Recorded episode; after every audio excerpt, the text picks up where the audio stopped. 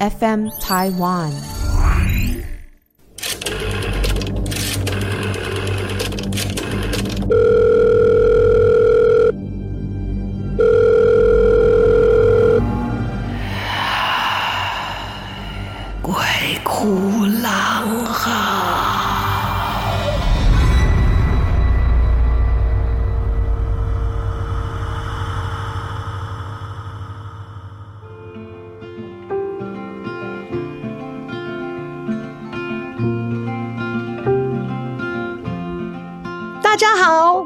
有事吗？欢迎来到《鬼哭狼嚎》，有事吗？这个单元哈，好，今天要谈什么呢？唉，今天忍不住哈，要来做一个太太的抱怨。常常有人说哈，这个男人不管多成熟啊，心里面都住一个小男孩，所以呢，常常都会出现一些很男孩子、小孩子的那一种无聊行径。比方说呢，会互相较劲，反正男人就是很莫名其妙的胜负欲哦，就是很多小事情啊，尤其是小的时候干过的一些无聊的事，比方说在一起，不管多大了，小时候可能玩过沙刀，就开始对对对对对对啊，开始比划啊，讲起什么事情谁怎么样，一定要比个胜负，比个高低等等的。好，可爱的时候真的好可爱哦，就是有小男生一样的可爱。可是呢，唉，也有令人生气的时候。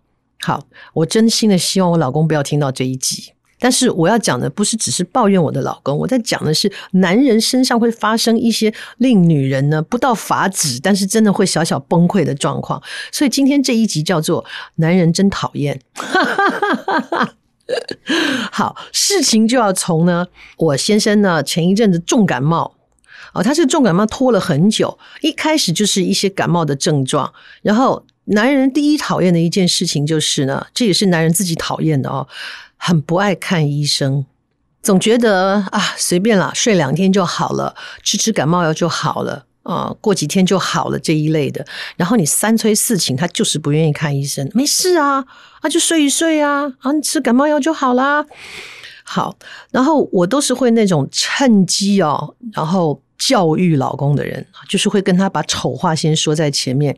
我告诉各位，把丑话先说在前面，绝对是一个很沟通上面很重要的一个撇步。刚好上个礼拜吧，就是有几个姐妹哈，我干妹妹的姐姐跟我们一起吃饭，就四个女人吃饭。然后呢，我这个朋友的姐姐就是属于那种非常温和，然后呃不争不求。EQ 算很高啊，然后工作很努力，但是呢，他的不求也是成了他的一个很糟糕的一个状态。为什么呢？小的时候在家里面，因为妈妈的管教比较严格哈，所以就妈妈就是每天叨叨叨叨叨的念他。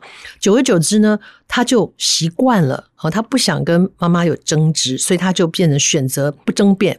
然后这个状态，这是养成习惯的哦，因为不争辩，到后来交男朋友也是一样。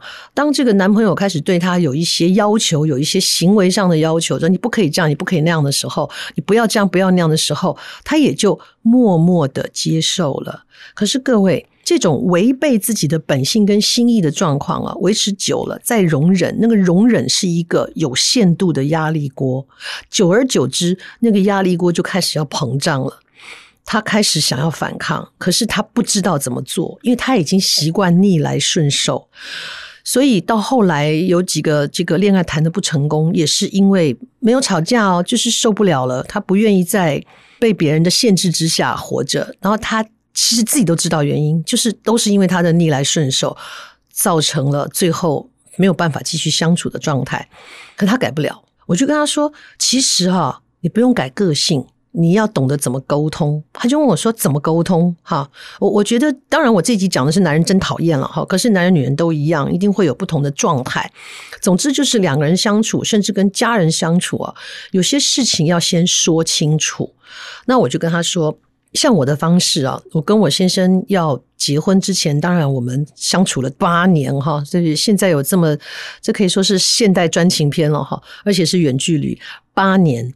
那我就是在我们相处当中，慢慢的告诉他，我的工作很重要，我喜欢我的工作，然后我其实是有一点工作狂，但是我不会完全不顾虑到家庭生活哈，不会说就工作到东丢下不管，心里还是会会挂念着家里应该怎么怎么怎么地。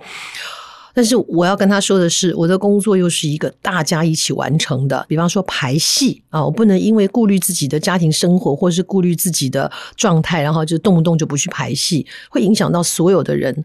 拍戏的档期也是一样，你除非真的病到起不了床了，病到没有判断力了，通常我们也都是会去工作，因为。大家的时间都很难瞧在一起，那你一个人缺席，可能会造成人家的班表整个混乱。那有时候班表还不见得是人的问题，是场地。这个场地就那一天借给你，你怎么办呢？哦，还是得去。嗯，除非碰到更恶劣的一个条件，才可能会 cancel。所以我在渐渐渐渐的在告诉我先生说，我的工作上的特殊性，跟我对于工作的要求，所以让他理解。让他不会再因为要工作的时候呢，他会觉得说：“你为什么这么忙？你这阵子为什么都怎么怎么的？回家就累得要命，不啦不啦不啦，没有就没有这种纷争。”所以我就鼓励他说：“你有一些原则性的事情必须说清楚，你有些事情必须这样，那就是这样。”要让对方明白，把这个明白这个所谓的丑话先说在前面，让大家彼此都有一个认知，有一个底线放在那里，就不会过度要求。如果你从头到尾都没有说，那当然就会造成别人觉得说，你以前可以，为什么现在不可以？我再举个例子，我有一个朋友，他们是这个台日混血。妈妈虽然事业上做得很成功，但是因为哦早年也跟爸爸就分开了，那可是妈妈给他们的教育就是说。因为妈妈是日本人，所以在照顾家庭的这个部分就很日式。他就教他两个女儿说：“你们对先生要恭敬，然后要服侍他们。先生进门的时候要给他们递上拖鞋，然后服侍坐在椅子上，要给他们热毛巾擦手擦脸，然后要给他们热茶，不拉不拉不拉，就很日式的。在这样的长期熏陶下，两姐妹当然就这么做了。那一开始的时候跟这个先生相处，先生是不习惯的，就是说：‘哎，你不用这样服侍我，因为我们是平等的。’，可他们坚持这样做，久而久之，先生也习惯了，觉得这就是生活当中的日常。可是这两姐妹的事业，随着他们事业越来越成功，越来越忙碌，当然这些细节就没有办法顾虑到了。穿拖鞋自己穿就好了，又不是没脚哈。可是他们的先生开始不习惯了，就开始会就这件事情说：“你以前可以做，为什么现在不可以？是不是因为你不爱我了？”好，那就是事先没有讲清楚。啊，所以也造成他们生活上的一些困扰。只要是没这样做，先生就有意见啊。所以一样嘛，就是同样的例子，我是事实都会教育他的哦。包括我们开始 COVID-19 的时候，他就是你知道，美国人不是那么爱戴口罩，我就会跟他说：如果你得了，你就自己去隔离。因为你会 在家里会影响我的工作，我工作有剧场，剧场已经经营的这么辛苦，已经一直随时在关了啊。那好不容易有工作机会，你不要害到我，我说你自己去隔离，我不会管你。该送你吃的东西我会送，但是我没有办法跟你相处在同一个屋子里面，因为会造成我工作上的影响啊。就是把话说清楚。好，回到刚刚的主题，男人不喜欢看病。所以，我先生呢，就因为从一个小感冒不肯看病，当然家里会有一些常备良药了哈，像什么热饮、感冒的热饮啊，或者是降低过敏啊，什么这些都有啊，都都有，都有 B 级用药哈，孕妇小孩都可以吃的。啊，结果他就药好不好的，之后他就出国了，出国回来还没好，而且好像有变严重的趋势。可是他接着又要出去，根本没有时间。我就让他一样把这个药带在身边。那这一趟去比较远，回来的时候严重感冒，连着三天也都快筛了，没有不是 COVID-19 的问题，所以他就是真的严重感冒，是被我逼着去看医生，因为他咳嗽咳到肺都快出来了，终于决定去看医生。在那之前我已经劝了好多遍，劝到我都没有耐心了。好，看医生回来，医生说。好久没看到这么严重的感冒了，病毒感染啊、还有一种啊、叫做霉浆菌吗？好像是这个，在身体抵抗力很弱的时候，它就会侵袭，尤其是你的气管啊什么的，他就咳得很严重。我也是好多年没有看他这样，医生还跟他说要分房睡，不然我也会被传染，所以他自己乖乖的弄了个小窝在书房里面，咳到哦。晚上我也睡不着，虽然隔着房间，那个咳嗽真的很严重，我真的觉得他再咳下去胃都要出来了。然后我用尽了各种的方法，家里面什么彭大海了哈，罗汉果了哈，热柠檬蜂蜜汁了，咸柠檬蜂蜜汁了哈。冰糖，我还去买了什么荆棘哈，所有的都试过照咳，我就跟他说，这个都只能舒缓你的疼痛，因为你是病毒，我救不了你。好，看了三个礼拜还没好哦。好，这就是小病不看变成了这样。好，然后分房间睡，对不对？我有时候就会去看看他，安静的时候想是不是在睡觉啦，我就走进去看，嘿嘿，大哥不但没有睡觉，还在看手机，在黑暗中。我以前就跟他讲过，你如果你晚上睡不着，你要看手机，开灯，我不会被你影响，你就看你的手机，要不然你就去客厅。但是他因为被窝睡得很舒服，他不想动，然后他不敢开灯。我说你可以开灯，他就在黑暗中看手机。我已经讲过不知道多少遍了，现在他一个人睡，更是放肆大胆的在黑暗中看手机。真的不能怪我们唠叨，知道吗？讲过的事情。我又进去跟他说：“请你不要在这么黑的地方看手机。”依然不听，我只好跟他说：“我跟你说，你在这样的灯光没有灯光的状况下看手机，那个蓝光、那个光线对你眼睛的伤害非常大，而且你又躺着看，你的眼睛已经焦距不太好了哈。那你现在又把这个焦距弄坏掉，你的眼睛难怪会一上一下看起来不对称，就是因为你把眼睛看歪掉啦。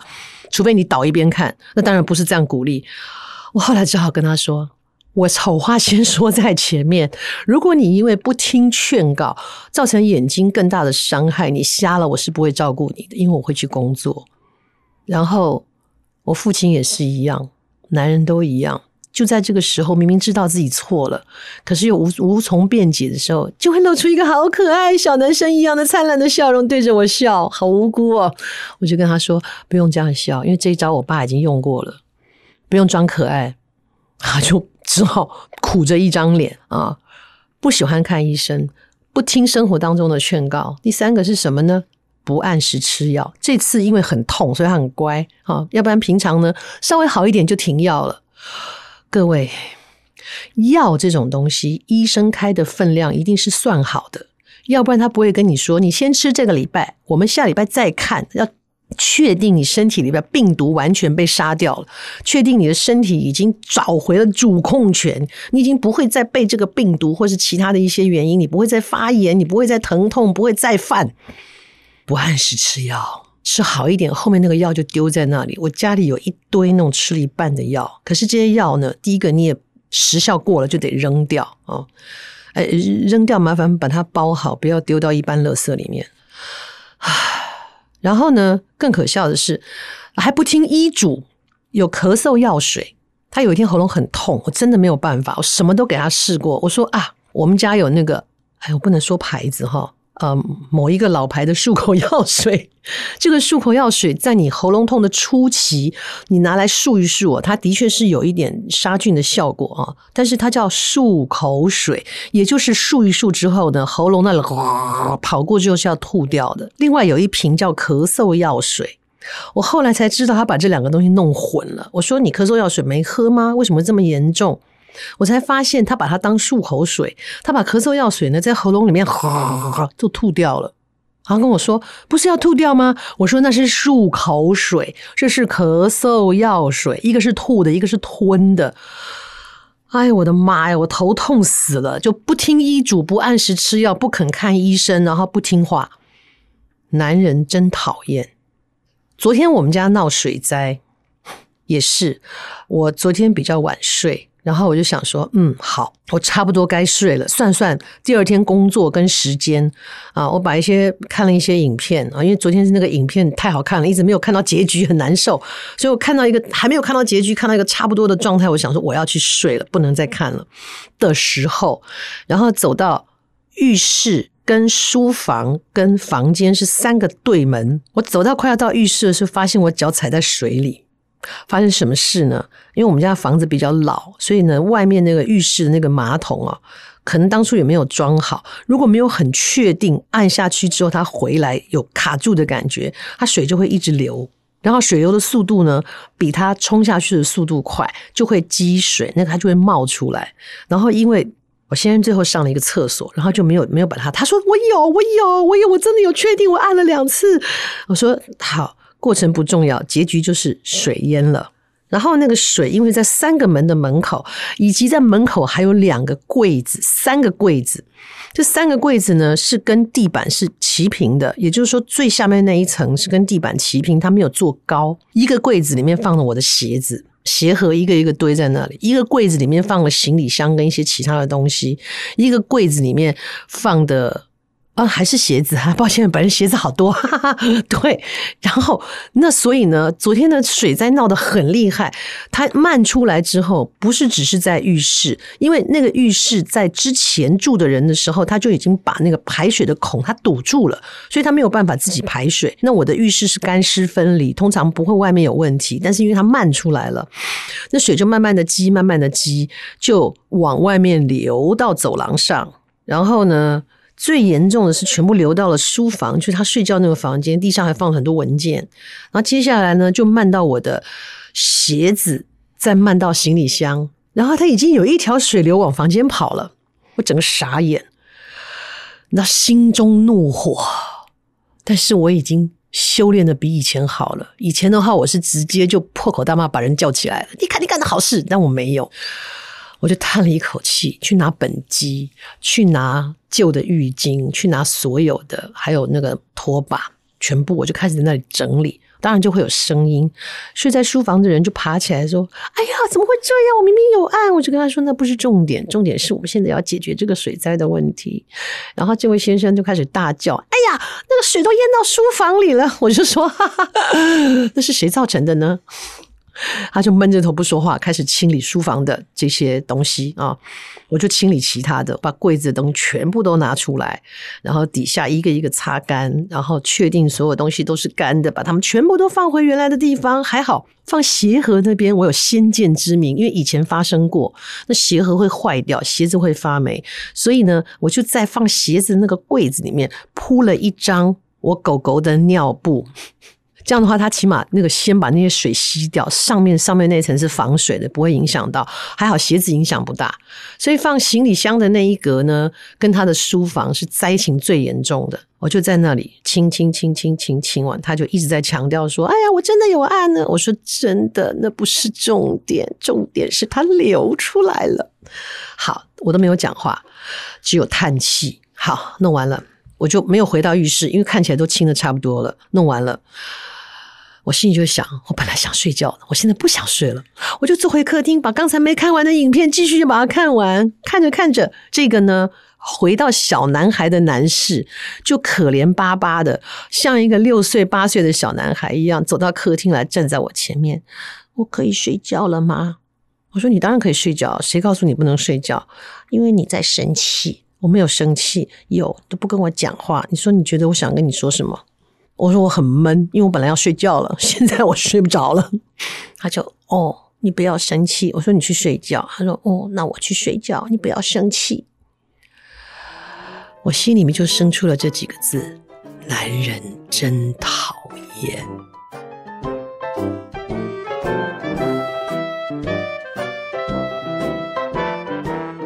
讲都讲听，然后他就去睡觉了。我就弄一弄，准备说好了，我明天要工作，我也要睡觉了，我就把东西收一收啊，我就走到浴室里面，就发现浴室还是湿湿的，然后我就叹了一口气。他没睡着，听到说怎么了？说浴室还是湿的。他回了我一句，让我火冒三丈，可是我非常有修养的忍住了。他说不用啊，它反正会干呢、啊。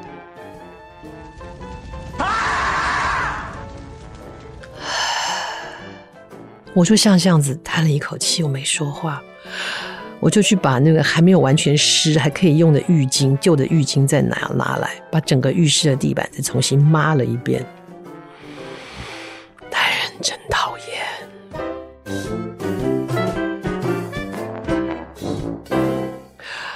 你的身边、你的家里也有这一种心里住的小男孩，当他完全不听劝告。你预知他会发生什么事情，他事情发生了之后，就会回到一个小男孩的状态，跟你装可怜，跟你撒娇，跟你卖萌这样的一个小男孩吗？重点是他们完全不明白，这样一点都不可爱，反而更讨厌。不要笑，我父亲七八十岁的人，七十几岁的时候，那个时候他也有糖尿病，有什么的。然后有一次身体又不舒服了，到了医院，我弟弟去陪他，我弟弟偶然就听见医生说：“哎呀，贝贝，你四个月没有来医院啦，怎么会这样子呢？”我弟听到这句话的时候，也是当场冒烟，因为对我们都有健保。可是有一些药呢是健保不给付的，就我们要自费哈。然后我父亲呢很贼，他会跟我要钱，再跟我弟弟要钱，说他要去拿药，我们也都不疑有他。然后那四个月他一样分别的跟我跟我弟弟要钱，然后他根本没有去拿药，有四个月没有吃药。然后我们就问他说：“你为什么不吃药呢？”他说：“没有啊，我一直觉得我应该没事啊，装可怜啊，消息。”然后就这样，好委屈，好委屈，瞪着两个无辜的大眼睛看着我。我不知道啊，我我不知道我这么严重啊。他还跟我说，他不知道他有糖尿病。我们检验出他有糖尿病呢，是我们到南部演出的时候，他人不舒服。刚好我们在高雄也认识一个朋友，是一个大医院的前副院长，人家很紧急帮我们安排了一个身体检查，就说他有糖尿病。我们请医生吃饭的时候，还全部人坐在那里，当众宣布他有糖尿病。然后因为他不想吃药，他说我不知道我有糖尿病啊，真是气到啊。